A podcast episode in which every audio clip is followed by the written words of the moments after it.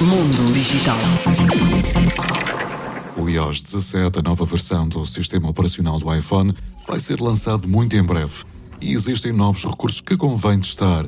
O primeiro é o Posters para os contactos, para além do novo Apple Maps, que agora poderá ser utilizado offline.